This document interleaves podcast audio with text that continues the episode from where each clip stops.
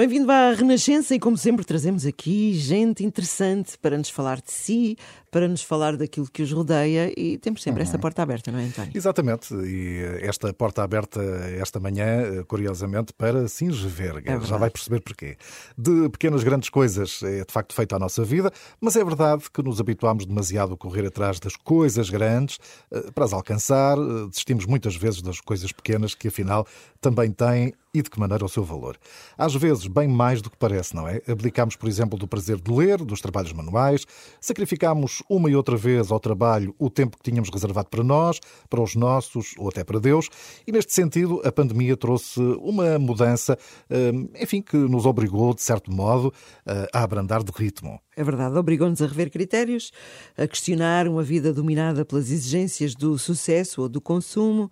Agora, muitos de nós têm um bocadinho mais de tempo, não é? Alguns até pela primeira vez. Mas será que sabemos o que fazer com esse tempo? A ociosidade, dizia São Bento, é inimiga da alma. Por isso, quando fundou a Ordem Beneditina, foi isto que determinou São Bento para proveito dos seus discípulos. Os irmãos devem ocupar-se a certas horas no trabalho manual e na Lexio Divina.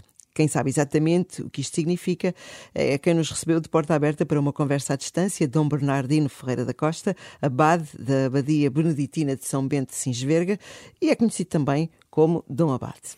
Dom Bernardino, muito bom dia. Bom dia. Bom dia, bom dia a todos. Bem-vindo aqui à Renascença, por nos abrir a porta aí de Sinsverga, não é? E uh, há já mais de 20 anos que vive aí, uh, mas a sua história com Deus não começou exatamente aí, não é? Uh, julgo que frequentou primeiro o Seminário Diocesano do Porto e só depois entrou na Ordem de São Bento. Sim, eu frequentei, desde muito cedo eu senti o chamamento para seguir a vida religiosa, mas eh, na altura eu estava inserido na, na paróquia, da qual uh, fazia parte, e o meu parco encaminhou-me para o seminário. Portanto, também podia dizer que, no fundo, o desejo de ser padre é uma coisa que, no princípio, eu tinha diante, diante, uh, muito presente, mas a verdade é que depois uh, São Bento abriu-me outro uhum. caminho e depois vinha então ter ao mosteiro de Sinsvega. O que é que o seduziu, por assim dizer, na vida monástica, neste caso na regra e na figura de São Bento? Olha, o que me seduziu eh, foi, eh, sobretudo, na primeira vez que eu visitei o mosteiro. Eu sou de muito perto aqui de, do mosteiro, mas eu não conhecia o mosteiro. Eu fui primeiro, como já dissemos, para o seminário. E então, a dada altura, no meu terceiro ano de seminário, isto é, coincidia com o décimo segundo, eu vim visitar o mosteiro. Eu, de forma muito ingênua, eu perguntei ao porteiro do mosteiro qual é o vosso carisma. E ele respondeu-me: uh, Olha, nós aqui procuramos uh, imitar as primeiras comunidades cristãs. E eu posso dizer que uh, aquela frase, aquela, aquela explicação naquele uhum. momento caiu-me como uma flecha uhum. e mudou-me o rumo. Depois ainda continuei no seminário, mas depois, a partir dali, daquele primeiro instante, então, depois a ideia do mosteiro foi cada vez aumentando e depois, claro, pedi para fazer uma experiência e cá estou. ao fim de 20 anos. Uh, mas isso, ao fim de dois anos em Sinsverga, fez a profissão monástica de votos simples e mais tarde votos solenes. Eu preciso que me explique isto. Qual é a diferença entre votos simples e votos solenes? Olha, a diferença é, de facto, é, é, é, dizer votos simples e votos solenes é uma terminologia um pouco antiga.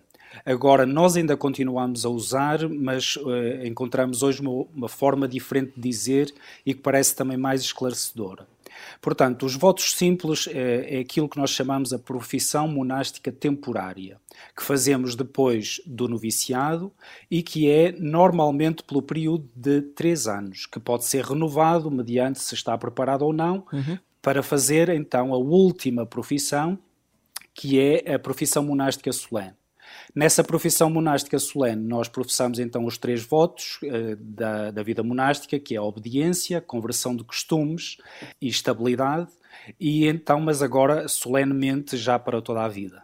Essa fidelização aos costumes, essa alteração de costumes deve ser uma coisa às vezes difícil, não é? Eh, sim, eh, ao primeiro, no princípio, se calhar eh, assusta um bocadinho.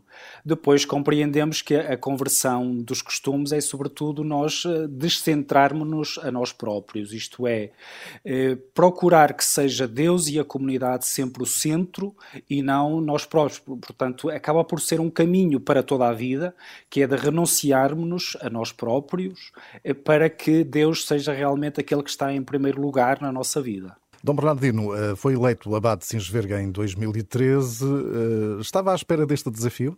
É sim, nós nunca estamos à espera de ser eleitos, uma vez que, que a eleição. É, e vale a pena dizer eleição, que, é, que, é, uma eleição, não é? É uma estrutura é democrática.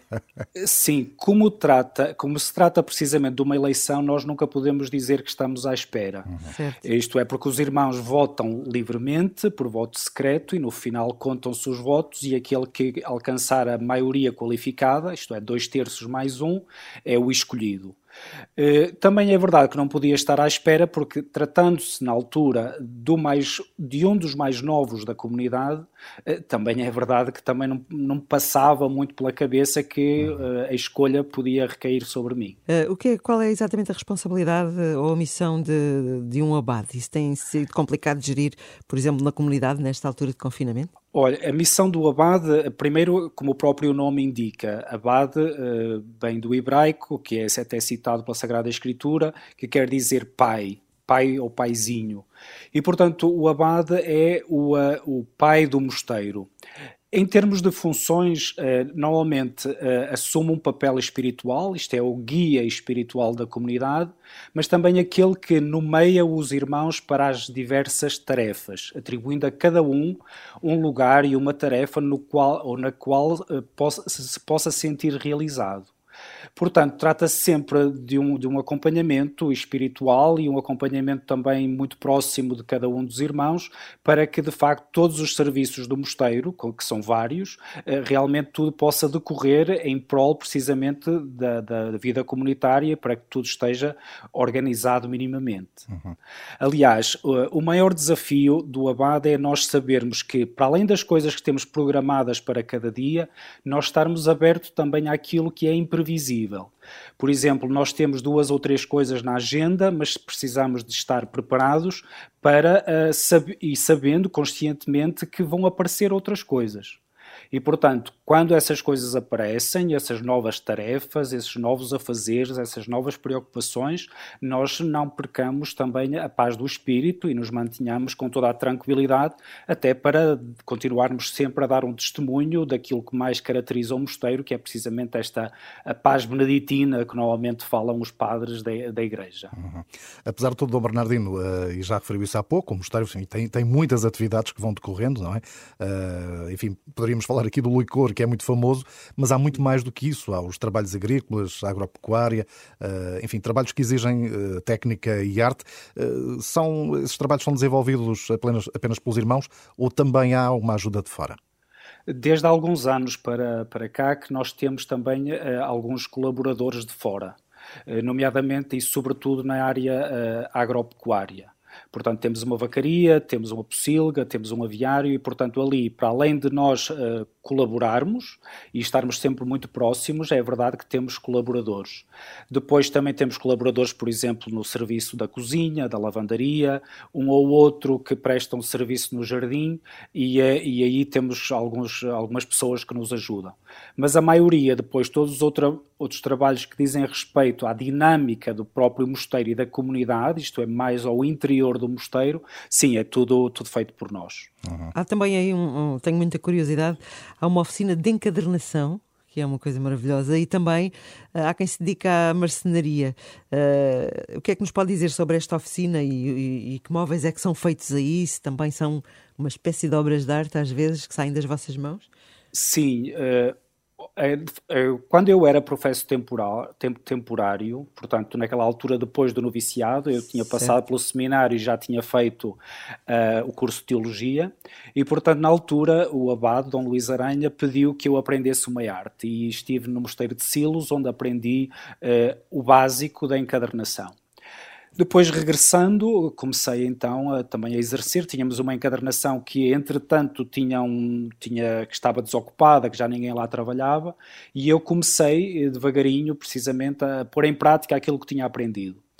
Depois eh, apaixonei-me pelos materiais eh, e depois a partir dali nós fomos então desenvolvendo a arte. Isto é, agora nós podemos dizer que as encadernações já estão muito mais elaboradas e no, nas quais colaboram precisamente vários irmãos, uh, uns com as madeiras, outros uh, com a cozer os livros, outros nos desenhos, uh, sim, e portanto fazemos autênticas obras de arte. Mas é uma oficina que apelando... trabalha para o exterior também, não é? Quando nasce, nasce sobretudo para o uso do mosteiro. Portanto, eu lembro que os primeiros livros que encadernei foi precisamente para o mosteiro. Eh, livros litúrgicos, uh, o livro da liturgia das horas aqui para cada um dos irmãos, mas depois uh, os párocos diocesanos e também alguns cristãos começaram a pedir. E então, depois fomos fazendo também para as paróquias e agora depois percebemos que era muito bom e que seria muito significativo encadernar Bíblias e, portanto, tem sido nesse campo que temos apostado mais.